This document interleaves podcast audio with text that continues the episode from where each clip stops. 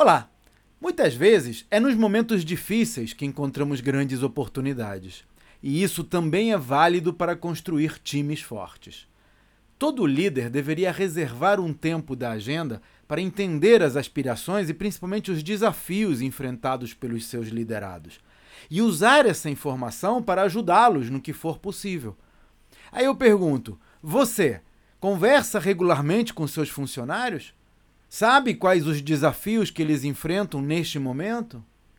Em qualquer relacionamento existem conflitos e até desentendimentos, mas é nos tempos difíceis que construímos a confiança. E confiança forma times com conexões mais fortes, que trabalham mais comprometidos com o sucesso do negócio. Esse é um dos temas que abordo nos meus treinamentos para ajudar empresários a vender as suas empresas por várias vezes o que elas valem hoje.